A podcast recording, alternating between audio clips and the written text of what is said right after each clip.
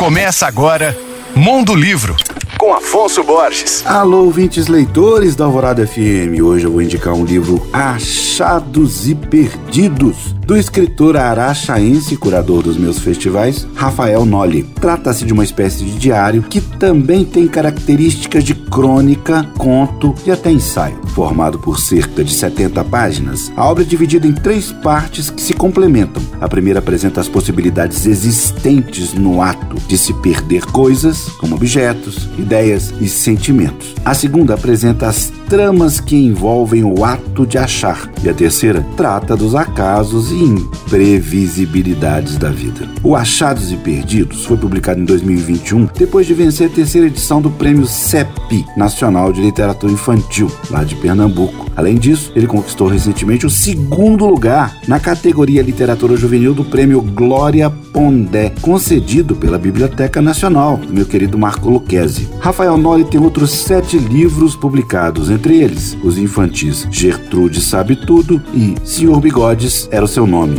e Isca também, de poesia. Além de escritor, Noli é também professor formado em letras e geografia, além de ser um dos curadores do FLI Araxá, como eu disse, o Festival Literário de Araxá. Eu indico toda a sua obra. Meu nome é Afonso Borges, Instagram arroba Mondolivro e você pode ouvir e baixar todos os podcasts que eu falo no site alvoradafm.com.br.